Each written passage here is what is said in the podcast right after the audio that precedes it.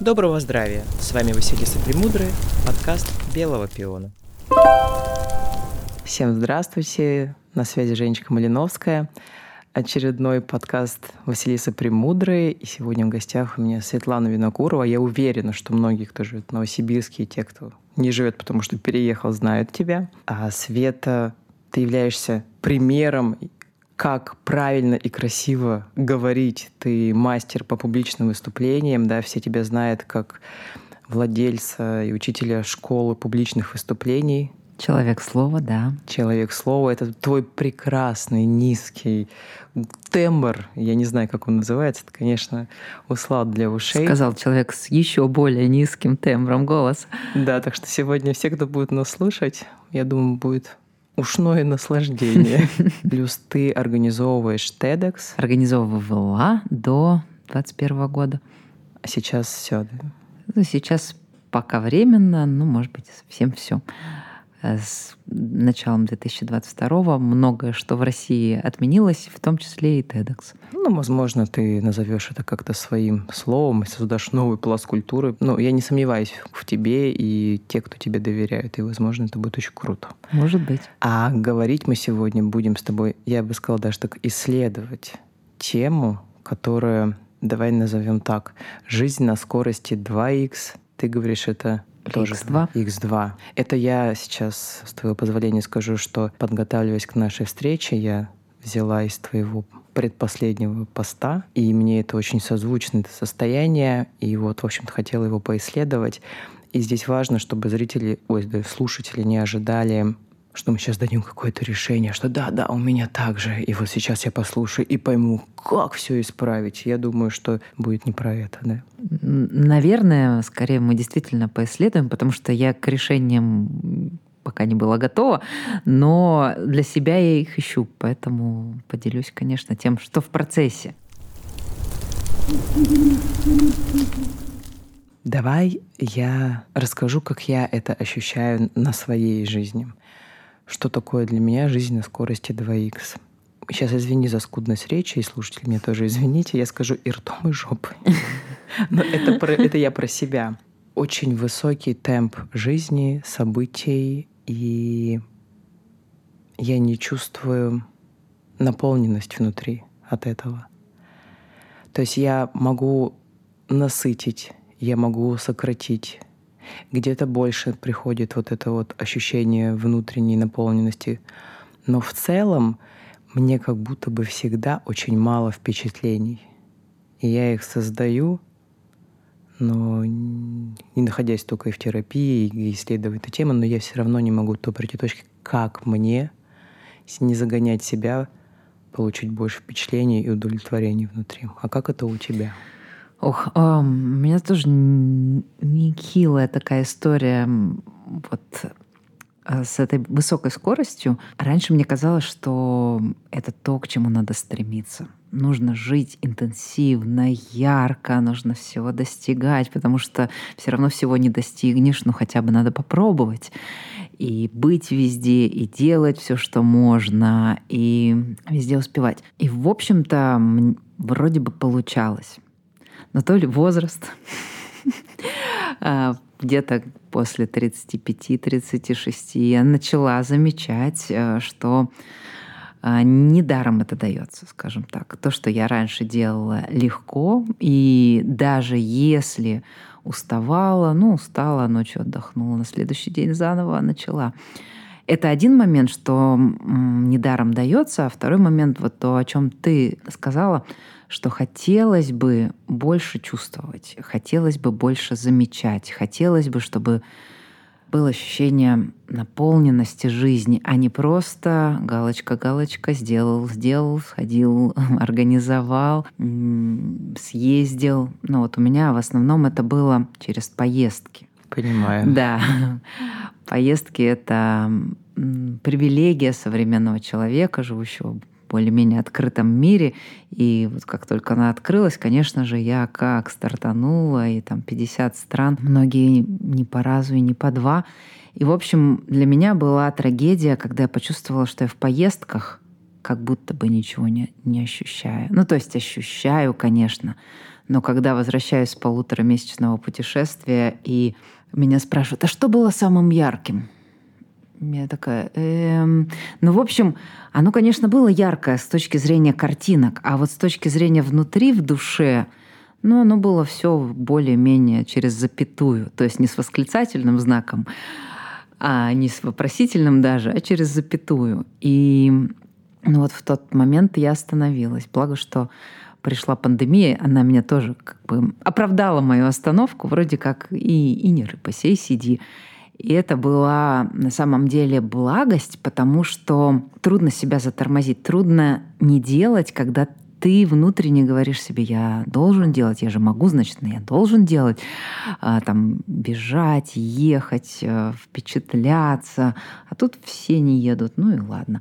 И, в общем, я, к сожалению, плохо разбираюсь вот в нейробиологии, я бы, наверное, объяснила, как это работает, что устают наши там дофаминовые рецепторы, что мы наша впечатлялка перестает э, работать при тех же стимулах она перестает поставлять нам те же самые объемы дофамина, то есть радости, удовольствия. Нам нужна либо большая доза, как наркоманам, либо нужно осознанно себя затормозить, создать скуку, создать дефицит впечатлений, и только после этого эти впечатления снова станут в радость. Ты знаешь, я с тобой с этой точки зрения согласна. Но вот если я, конечно, не психолог, но исходя из своего опыта, могу чуть-чуть порассуждать на эту тему. По моей фантазии это как следствие. А причина, что в этот момент не происходит внутреннего глубинного контакта с самим собой. То есть как будто бы все внимание, ну либо часть внимания направлена вовне — и все впечатления, ну я про себя говорю, да, как будто бы хочется их оттуда почерпать. А по факту они все внутри. И вот здесь, мне кажется, вот это вот пропускание, ощущение внутреннего глубинного себя, вот оно, мне кажется, является вот в моей картине мира первой причиной. И отсюда у меня возникает, я это называю, с этой темой очень много раз работала, день сурка. Хм потому что я объективно мыслями понимаю, что ну, если у меня день сурка, то какой он у обычного среднестатистического россиянина, да? Но тем не менее. И здесь как будто бы не происходит удовлетворение какой-то очень тоже глубинной внутренней потребности. Вот я это вот вижу вот так. А вот уже остальное, знаешь, вот оно как следствие как будто бы для меня. Но здесь Каждый суслик в поле агронома будет топить в свою сторону. Ты никогда не думала про вот это, как вот у тебя, ну вот в Африке, да, перед тобой саванна, вот эти все животные. Ощущаешь ли ты вот эту внутреннюю радость в этот момент внутри себя? Чувствуешь, что ты с собой? На самом деле, может быть, да, может быть, нет. И да или нет, не зависит от того, вижу ли я слонов переходящих через дорогу в двух метрах от меня, или ну, ничего не вижу, например. Это действительно фокус внимания и желание ну, быть в моменте, быть ну, вот таким исследователем, видеть красоту или видеть какую-то там новизну в том, что, может быть, даже привык видеть. Вот у меня с этим не очень хорошо. Я человек, который ну, большую часть жизни э, бежал и бежит, наверное, за вот внешней новизной. И к 40, сейчас мне 41, наверное, годам я поняла тупиковость этого, потому что, ну, может произойти выгорание, оно неоднократно происходило даже от самой-самой красивой и полной впечатлений жизни. И кажется уже, если от этого выгорания, то ну, как вообще можно. А, и при этом, при совершенной там простоте, аскетизме жизни в плане там действий, впечатлений, мест, можно чувствовать наполненность, смысл, новизну каждый день. И вот для меня моим учителем является мой муж, который как раз по духу созерцатель. И ему не нужно вот то, что нужно мне 50 стран и больше. Эм, он может ходить по тем же самым дворам с хрущевками каждый день, смотреть на закат, смотреть на листочки с росой и видеть их по-новому. И когда я вижу на его лице выражение вот это, которое я сейчас понимаю, что он видит, то я замедляюсь об него, то я могу посмотреть на мир его глазами. Это вот для меня один из таких способов хакнуть несовершенство моего собственного устройства вот с этой точки зрения и немного замедлиться. А что делать, у кого нет такого, нет мужа? Ну, есть другие способы. Но другой вопрос, мы все их знаем, мы же все взрослые люди, там тренинги проходили с психологами, работали, книжки читали, знали там про, знаем про медитацию, но не медитируем, например. Ну вот, вот, да. вот где, как разгадать вот это, когда ты знаешь, что вот там самое сладкое внутри себя, я не знаю, правда, закрыл глаза в медитацию, ушел вовнутрь час в ощущение тела, и ты улетел и замедлился, и да. впечатление, потому что сам богатый мир, он может быть только внутри. там, да, внутри. Но что происходит? Для меня это загадка про саму себя. То есть я понимаю, что я, значит, не доросла до того уровня, что я не могу это делать регулярно. Меня даже вот там есть задание, у меня сейчас перерыв был такой летний впервые в жизни психологом, два с половиной месяца. У меня было задание каждый вечер час молча уходить только во внутрь глубину, в ощущения.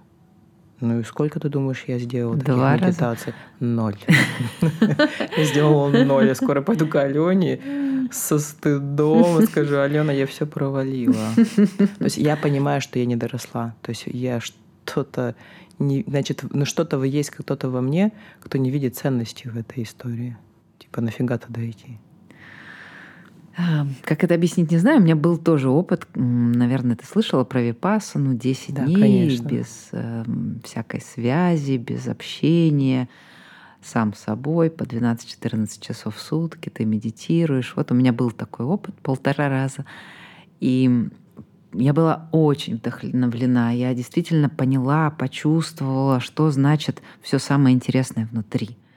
То есть я открыла такую вселенную неопознанную, туда копая на бездонная, глубокая, и там столько открытий, инсайтов, да никаких там 50 странах или там 250, такого не будет. Но в общем, запал был медитировать после этого, как нам там советовали, хотя бы два часа, ну ладно, один. В общем, я это поделала неделю. Каждый раз очень себе была благодарна, когда находила время, потому что действительно даже за этот час многое что успеваешь. Ну, все потом рассеялось, пришло туда, откуда начиналось. И этот опыт есть, я могу его вспомнить, я могу вспомнить вот эти ощущения, впечатления, но тем не менее живу годами практически туда не возвращаясь. Но вот сейчас мы с тобой говорили про арома масла. Я, мне кажется, тоже нашла маленький лайфхак, как сделать не за час, может быть, но хотя бы за несколько минут, 5-7 минут. Эм, вот такое погружение. Вдыхаешь через ладошки какое-нибудь любимое масло, погружаешься вот в какое-то, ну, с одной стороны, параллельную реальность, с другой стороны, вроде бы как через дыхание — через глубокое, ну вот куда-то в свое тело, в себя. Даже если это пять минут, то, в принципе, для меня иногда эти пять минут самые яркие за весь день.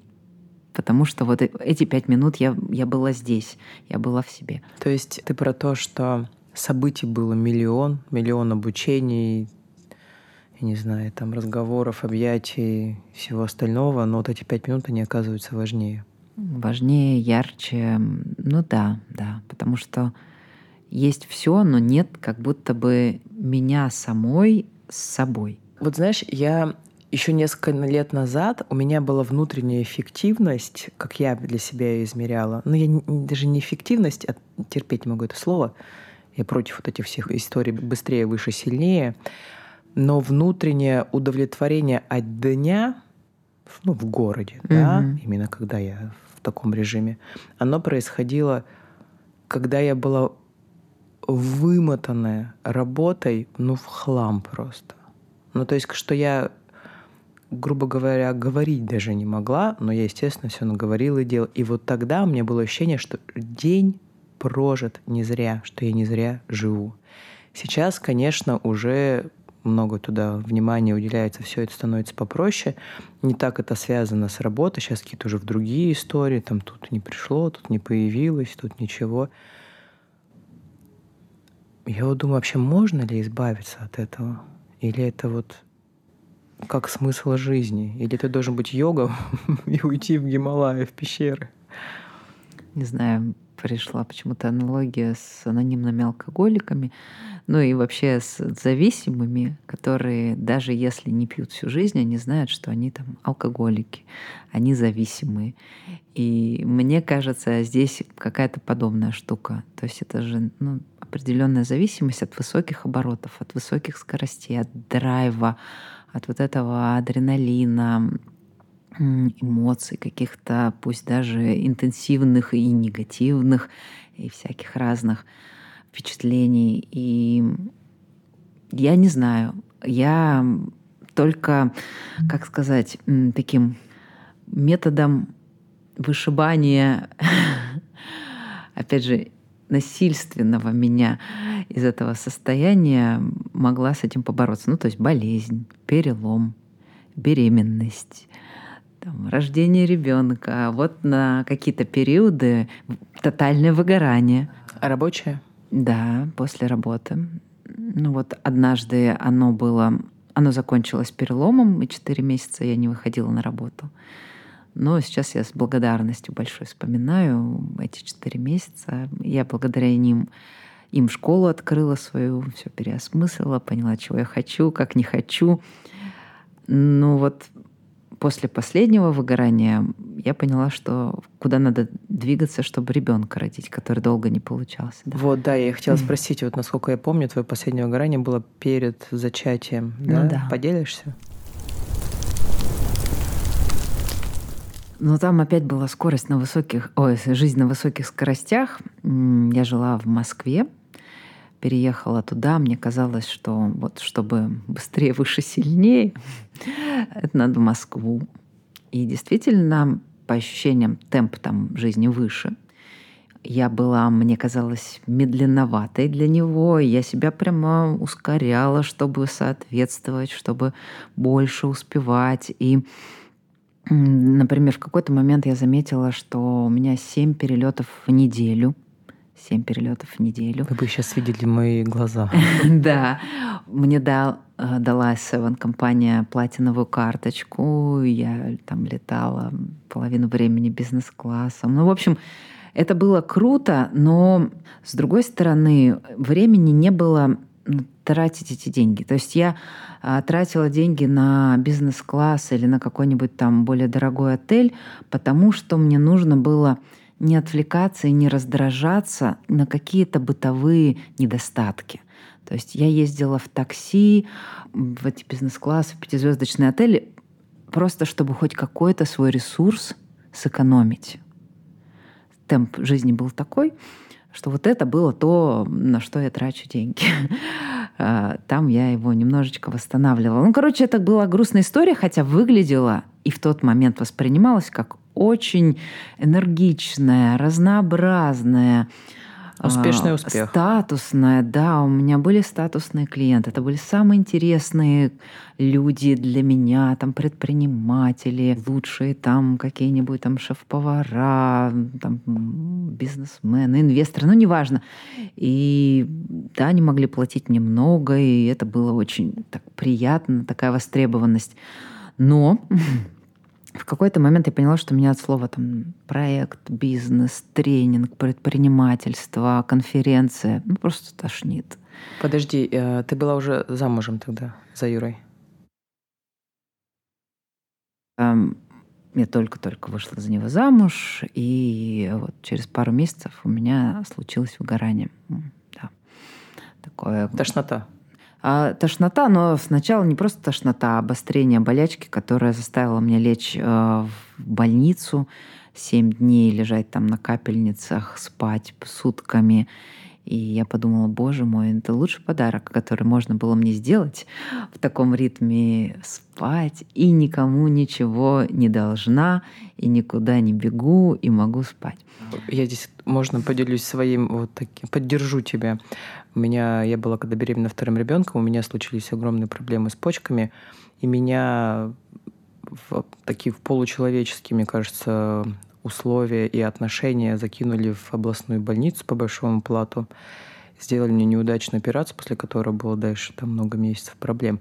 Но я помню себя лежачую, кровоточащую, на только на обезболивающих уколах, но такая я была счастливая, что неделю там лежала, что ко мне приходят в гости, меня любят, меня никто там не орет, нет, мне никто ничего не требует. И я вот, когда вспоминаю это, и вот ты сейчас тоже про себя говоришь, я думаю, так как нужно себя довести, чтобы лежать в таких условиях и чувствовать себя счастливым? Жуть, Ну, конечно. посочувствовать можно. Давай посочувствуем себе и друг другу. Я думаю, что сейчас это многие просто про себя какие-то такие же истории тоже вспомнят, и это хорошо акцентирует, что это, ненормально, нездоровая история. Это нездоровая история. Ну вот у меня есть еще один учитель, помимо мужа, у которого все хорошо с созерцанием и с чувством меры. Для меня непостижимым качеством чувства меры. А, Видимо, оно везде проявляется и в работе. Я не могу там нет сказать и ограничить себя и там в поездках, и в впечатлениях. А он может. Но вот второй мой учитель — это моя болезнь. У меня есть э, там атопический дерматит, и каждый раз, когда я себя загоняю, когда у меня появляется слишком много работы, слишком много стресса, слишком много обязательств, которые заставляют нервничать, проявляется обострение. Долгое время до вот последнего, да, практически до сегодня, я его замазывала гормонами, гормональными мазями. И сама же ж вроде как можно дальше жить, можно в люди выходить, не такая страшная. Ну и тут вот я поняла, ну что я по сути делаю. Организм кричит, говорит, я не готов так, я не могу, я последним способом проявляю доступным мне, что мне плохо, а ты говоришь, да ладно, сейчас мы тут тебе это под ковер, под ковер и дальше. Ну, поняла, что это не просто небережно, это ужасно. Я сама себя там насилую и в общем, пробую сейчас по-другому. Пробую, не знаю, получится опять. Поэтому вот с решениями здесь тяжело. Есть только гипотезы и попытки. Попытки на некоторое время найти баланс. Я вот как человек без чувства меры развитого, я умею либо совсем все убрать, ну, например, убрать работу. Вот совсем не работать я могу. Или там совсем не есть сладкое я могу. А вот чуть-чуть мне трудно. Сестра моя просто вообще один в один Да. свет. Полумером не привык, я это называю. Да, да, да. И вот, вот у меня сейчас выбор. Либо да, да, совсем из работы уйти снова, например, там, в семью, детей, либо как-то найти какой-то баланс. Вот как найти, когда ты сам на себя никогда определяет работодатель вот там с 9 до 6, а когда ты сам на себя работаешь, и это вопрос ну, там, такого количества денег или в два раза большего количества денег, очень трудно сказать нет. В общем, у меня сейчас такая вот задача найти баланс стратегический, чтобы я могла быть той, которая себя хорошо чувствует, которая живет э, жизнью такой, в которой можно замечать, быть внимательной, быть э, наполненной, останавливаться, давать э, то, чего от меня близкие ждут, например. Сейчас у меня так не получается. Всегда перекашивает работа. Я хочу к этому вернуться, про то, что ты сейчас говоришь, но чуть-чуть попозже, потому что я боюсь потерять ту нить. Я тебя перебила, вставив свою пример тоже про болезнь. Я обычно очень молчалива на записях, но наша похожесть, она просто вынуждает меня говорить, да-да, я такая же. Ты начала говорить о том, что у тебя началось выгорание, как раз только вы с Юрой поженились, Мгм. и вы планировали ребенка. Я знаю. Да, мы планировали ребенка, у нас не получался, не получался год. Ну, собственно, вот в первый же год, когда мы поженились, случилось это выгорание, и я ушла в так называемый sabbatical. Это не русский термин, но иногда его используют и в России. Это год отпускной, который дают ну, часто в вузах, а иногда в крупных компаниях во всем мире, на Западе, а, когда человек сохраняет свою позицию, ему иногда даже что-то платят, но он может там заниматься либо исследованиями, либо каким-то другим своим проектом, отдыхать и потом вернуться с новыми силами. Я вот сама, поскольку собственным работодателем являюсь, я решила, дам себе такой сабатикл. Думала, что год, в итоге он получился где-то около 9 месяцев. За этот год я думала, ну, во-первых, может быть, получится ребенка зачать или получится там деятельность сменить. Я была готова полностью уйти в другую профессию. Но не сменила, и ребенка мы не зачали. А какую профессию, прости, любопытно? У меня были разные версии. Ну, например, одна из них была ландшафтный дизайнер. Еще одна была психолог. Да, ну и были совсем странные, например, я даже думала про астролога. Ну, это Вау. типа, примерно полдня я думала про астролога. Дольше всего про ландшафтного дизайнера и декоратора пространства. Там мне как раз строила дом.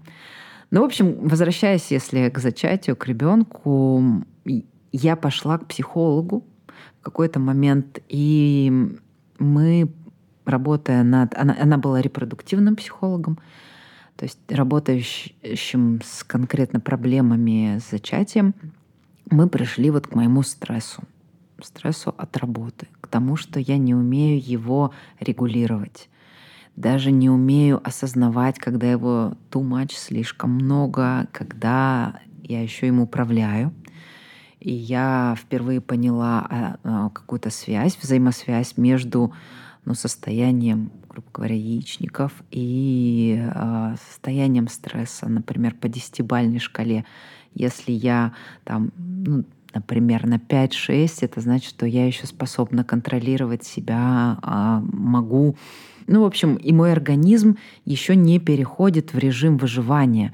В режиме выживания ему не до размножения. То есть у нас есть некая ну, там, иерархия, что ли, наших основных вот этих вот потребностей, мотивов.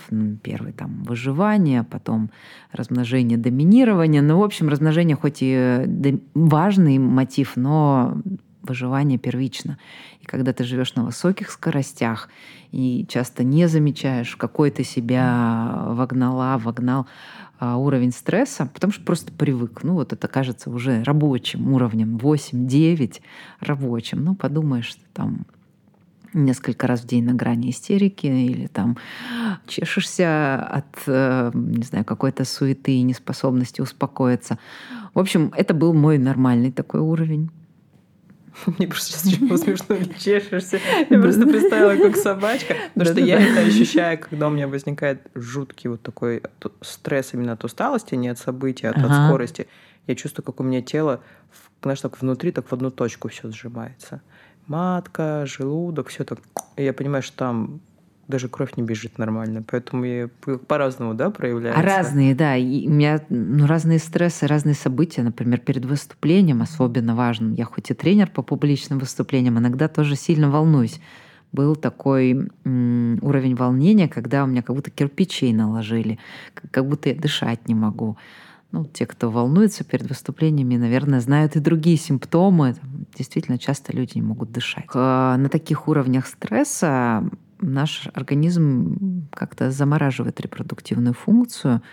Ну а если и так какие-то проблемы, видимо, были не выявлены, врачи не могли выявить, и плюс еще стресс, то вот и не получалось. Хотя у обоих по обычным анализам все хорошо. А сколько лет не могли вы? Мы три года не могли, да, три года не могли, но была же еще вся остальная жизнь, был еще первый муж, и с ним мы тоже не могли.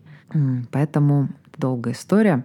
Но в общем, я в тот момент, когда поняла, что да, мне уже мало лет осталось, скажем так, на попытке, что я уже не просто старородящая, а вот скоро 40, и там в разы падают шансы, что на ЭКО, что на естественную беременность, просто вот статистически. Тогда мне по-настоящему стало понятно, что надо что-то с этим сделать. Надо менять свой образ жизни, нужно как бы это не было привычно и как бы не хотелось а, поддерживать вот тот же уровень там, интересности там, работы, путешествий, доходов, а, надо тормозить.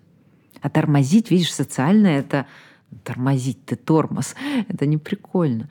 И я внутри себя, ну, как бы чувствую менее важный, привлекательный, когда я там, ничем не занимаюсь или когда я не наношу столько же пользы миру, сколько привыкла. Я тебя очень понимаю. Мне тоже будет вот скоро 41, ну, в смысле, что мы с тобой практически одного возраста, ну, а детей все-таки у меня по-прежнему живых нету. И, и, понимаешь, вот даже осознавание и знание вот этих вещей, работа с ней, ну, конечно, они где-то я чуть-чуть замедляюсь, там, меняю образ жизни, но в целом вот это вообще не происходит, ну, у меня по какому-то щелчку. У меня и мужчины-то нет, мне как бы и попытаться не с кем. Но я понимаю, что если он даже бы и был, я понимаю, что это сейчас невозможно. Ну, потому что я ощущаю свой организм очень хорошо, да, и по таким анализам классическим тоже все зашибись, а уже не по классическим, понятно, идут все эти перекосы. Как вот ты быстро смогла потому что у меня этот, конечно, страх тоже, что у меня еще там и всякие свои собственные там есть истории генетические, да. Может быть, ты поделишься как- как-то резко это не резко произошло, это несколько месяцев. А, Для меня это резко просто. Да? Да, да, да. Я такая слушала психолога, соглашалась, я все поняла, вообще все поняла. Репродуктолога, все про 40 лет поняла, меня как обухом по голове. Да-да-да, дедлайн, мотивация. И потом, а, значит, чуть-чуть я сбавила обороты, поднакопила энергию, но привычка... И пришла к Юре. Нет, а, привычка человека, который ну, трудоголик, любит вот там свое тело и привык много работать, а, как только появляется лишняя энергия, вкладывать ее в проекты. А, и, собственно, я такая, ах, не сделать ли мне мероприятие, ах, не запустить ли мне еще. То есть несколько раз вот пробуксовка моя в моем вот этом пути, может быть, я быстрее туда пришла, была связана с тем, что моя стратегия, она же вот настолько бессознательная. Чуть-чуть больше ресурса, его нужно куда-то вложить. Я привыкла вот только туда. И я снова начинала ускоряться и снова создавала такую ситуацию, когда у меня есть дедлайны, обязательства, а значит стресс. И кучу каких-то дел. Психика жаждет напряжения. Да, да. да То есть да. это такая устойчивая связь, где есть точно какая-то вторичная выгода да, в этом, да, да? да? Ну, потому что так я знаю. А быть в неопределенности и ждать с моря погоды, какой-то там беременности, я, я не понимала, как этим управлять. А в бизнесе, в делах, делай раз, делай два, делай три, ты получаешь результат в виде там как минимум обратной связи, там, признания, денег, еще чего-то, успеха. А здесь непонятно. И вот эта непонятность э, заставляла меня искать дофаминового какого-то подкрепления в понятном. Вот здесь я сейчас чуть-чуть вложу усилий, времени и получу нужный мне понятный результат. Поэтому пока вот мы с психологом, мне, мне не нравилось туда ходить, потому что она мне говорила одно и то же одно и то же. Мы приходили к одному и тому же. А я хотела новизны. Ну дай мне новый инсайт. Ну дай мне вот какое-то такое откровение, которого я еще не знаю. Зачем делать одни и те же упражнения? Одно и то же говорить. Это раздражает. Я деньги плачу не за это. Новизна везде. Да, да, да. А, а мне нужно было всего лишь ну вот понять и сделать, сделать и быть приверженным вот этому пути, идти по, метод, по пути накопления энергии накопление я не знаю, научные ли это данные или нет, но, по крайней мере, от репродуктивного психолога, что наша матка, ну вот она, допустим, вот сейчас мы испытываем стресс, она еще его помнит и хранит вот это состояние 4, по-моему, месяца. Я не помню, что-то между тремя и шестью, в общем, ну, допустим, 4. То есть мне нужно вот чтобы у меня было идеальное состояние моих репродуктивных органов в зачатию, 3, 4, там, 6 месяцев жить бесстрессовой, грубо говоря, жизнью. Не просто это там месяц или там недели, а естественно, я себе вот этого не давала, не создавала. И, короче говоря, в какой-то момент я сама себя заколебала тем, что вот я хожу, по, наступая на эти грабли, раздражаюсь, но виноват кто? Не психолог в итоге, а я сама. И, видимо, что-то поняла и как-то попустила. А как Юра тебя поддерживал или как он себя вел в этот момент? Ну, Юра очень поддерживал. Конечно, он интересовался, во-первых, всем вот этим путем странным, который я проходила, и я об него все время думала, и все свои сомнения и возражения проговаривала, и страхи, которые у меня возникали, поднимались. Потому что это все ну, мы сейчас больше говорим, знаешь, не про жизнь на высоких скоростях, это сейчас пока на обочине эта тема стоит, а про путь к беременности, это все такая история, которая, когда длится на годами и месяцами, она очень опостыливает. Тебе кажется, что это должно быть легко. Тебе кажется, ну раз не получается, значит, ты не надо. Ну, пойду я о чем-нибудь другом подумаю. Особенно, когда, знаешь, читаешь или слушаешь кого-нибудь, который говорит, вот мы отпустили эту проблему, в отпуск поехали, и сразу у нас случилось. Но вот у нас не случалось, мы много ездили. Весь э, вот этот вот мой сабатикл 9 месяцев, мы только и делали, что ездили. Ну, ни в одном из этих отпусков не случалось. И в том числе, да. Не случалось. Поэтому я не могла себе позволить не делать ну вот каких-то шагов по направлению к беременности. В то же время меня это раздражало. Необходимость все время об этом думать. То есть не просто сексом заниматься, а думать о том, что ты это делаешь в нужный момент, в нужном состоянии, яичники твои созрели. А, и все время, в общем, об этом с мужем говоришь. Это лишает действительно легкости, какой-то спонтанности. Да. Но в итоге, слава богу, Прекрасный роман. Успех, да. Вы можете посмотреть плод сия старания у Светы в профиле. Он абсолютно чудесный. Я помню твое материнство. Мы как раз с тобой познакомились э, на... Накануне, да? Да, помню? накануне твоей беременности. Я пришла к тебе как ученица. И я видела, ну, мы с тобой там как-то общаемся, да, немного. Я называю наши с тобой отношения так, что у нас точно есть для меня отношения, и у нас с тобой есть связь. То есть для этого не обязательно очень часто видеться. Вот. И я видела, как ты замедлилась. Вы достроили дом, как вы переехали. Я приезжала к тебе в гости в дом. И это правда было такое прям... Как будто на много иксов разделили. Но сейчас что произошло? Это не очень важно, этот переход. Как так? Что произошло? Угроза исчезла. Ну, типа, угроза не родишь. Или как? Ну, произошло несколько вещей. А, с одной стороны, гормоны подотпустили. Вот одно дело беременность, там такая благость. Вот э, беременные, они практически просветленные. Я, по крайней мере, себя такой чувствовала. Я чувствовала, что 10 а, випасан не дали бы мне того, что я чувствовала там во втором триместре беременности. Благость, любовь ко всем, там свет из меня сочился из каждой поры. Окситоцин. Окситоцин, вообще, да. да. В общем, никакими медитациями я к этому прийти не могла. И, собственно, это всю беременность продолжалось. И потом, конечно, какое-то естественное замедление, когда ребенок родился, он не дает э, резких движений совершать, потому что он привязан, это грудное вскармливание, и образ жизни сильно меняется, там погулять бы, чуть кофе попить хотя бы на вынос, это уже большое счастье. Но как только ребенок стал отпускать, появилась няня, появилась и возможность вернуться к тому, да к чему угодно. А это еще наложилось на ситуацию в стране в прошлом году, на то, что нашу страну коснулись, э, семью коснулись санкции, у нас э, пару источников доходов отпало, и я такая, блин, а я же умею зарабатывать деньги. Я неплохо умею зарабатывать деньги. И, в общем, меня ждут. И я такая раз, и как бы на полной скорости врубилась в, в то, чем занималась до беременности. То есть в свои тренинги, публичные выступления. Оказалось, что, в общем-то, я по-прежнему востребована востребована не только в Новосибирске, но и по всей стране, и начала колесить с ребенком, с мужем, с няней. И да здравствует жизнь на скорости X2 и со всеми вытекающими. То есть ты прям ровно в ту же скорость сейчас впала? Ну, около. Ну, около в той. Я сейчас уже снова замедляюсь, но да, был момент, когда я поняла, что я теряю смысл. Вот я перестаю радоваться этим деньгам, которые я зарабатываю.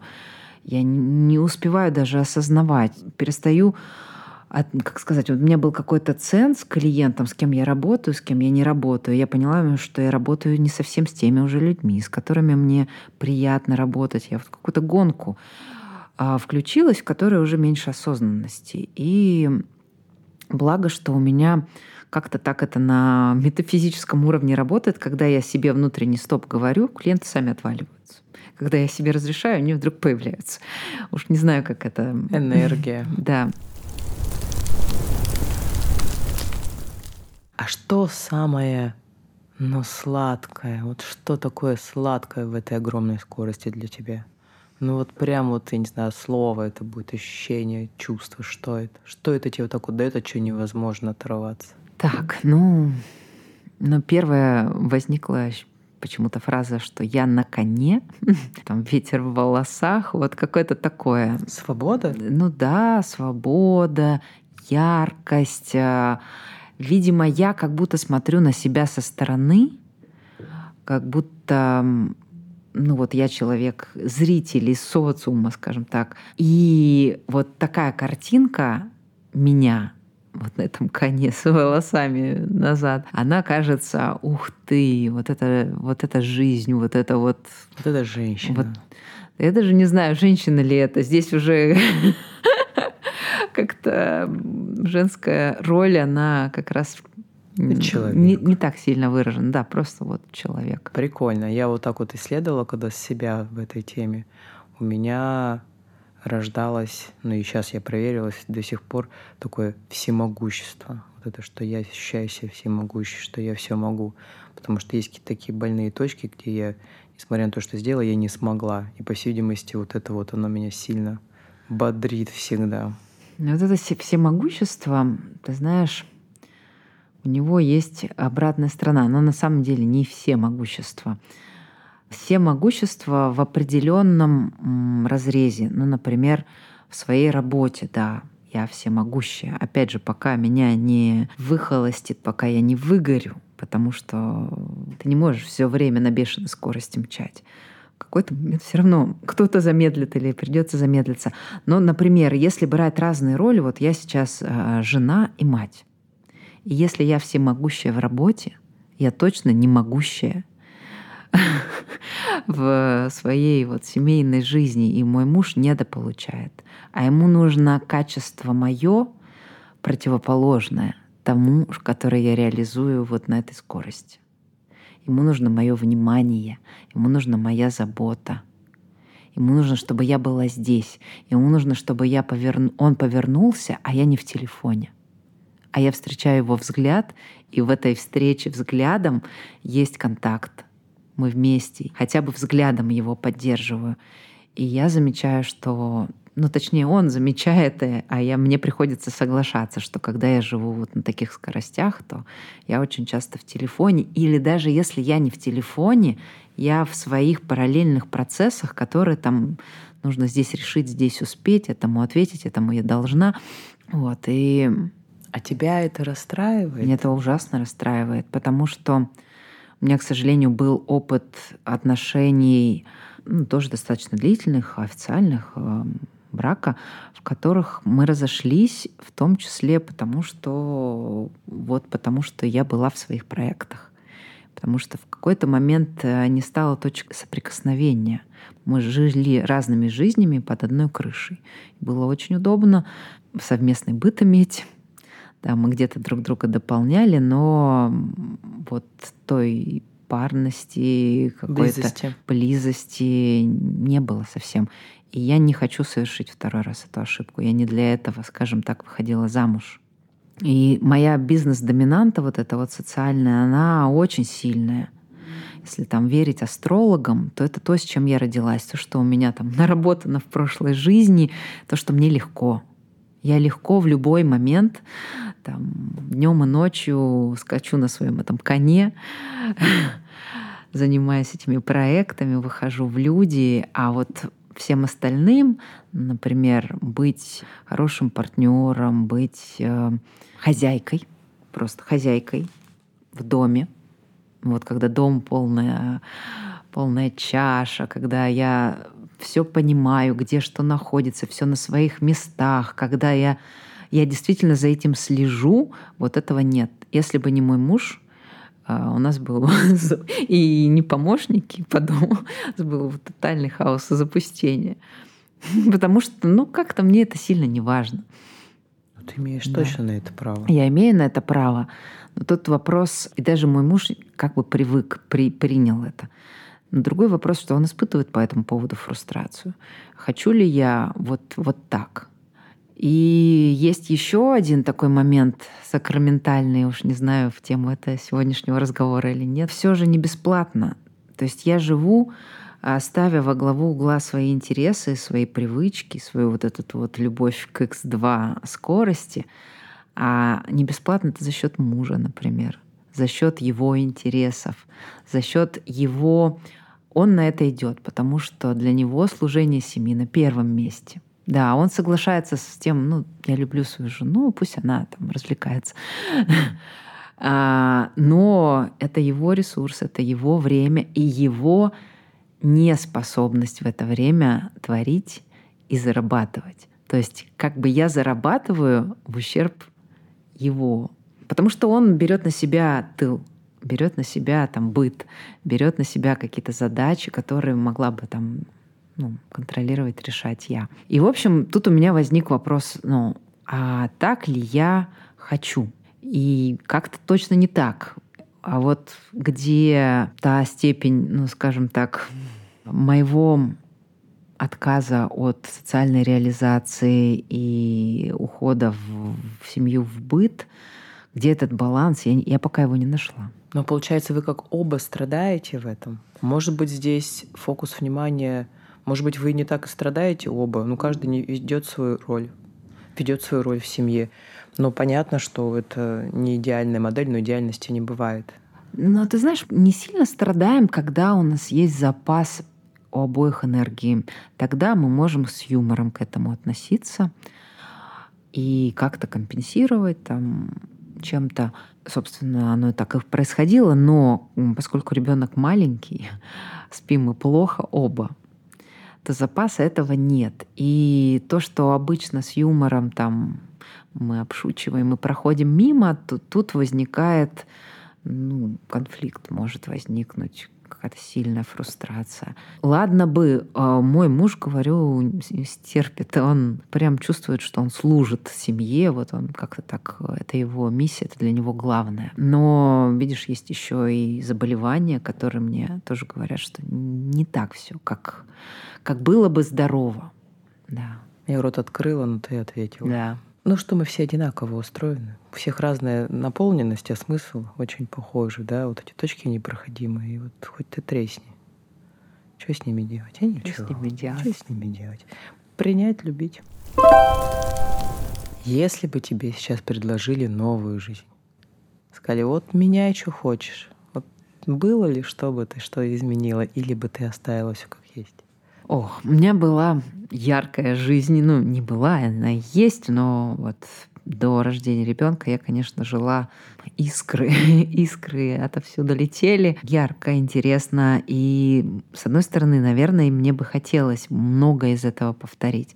С другой стороны, сейчас я понимаю, что я не успею ну, например, родить пять детей. Я однажды, испытав вот эту беременность и радость материнства, я понимаю, что, наверное, я бы хотела. И не так вот, как в последний вагон уходящего поезда, нормально. И этого, может быть, не понимают, не ценят те люди, у которых, ну, просто есть пять детей, они вот в 20, там, 25 начали и думают, блин, если бы не дети, я поехала в 50 стран.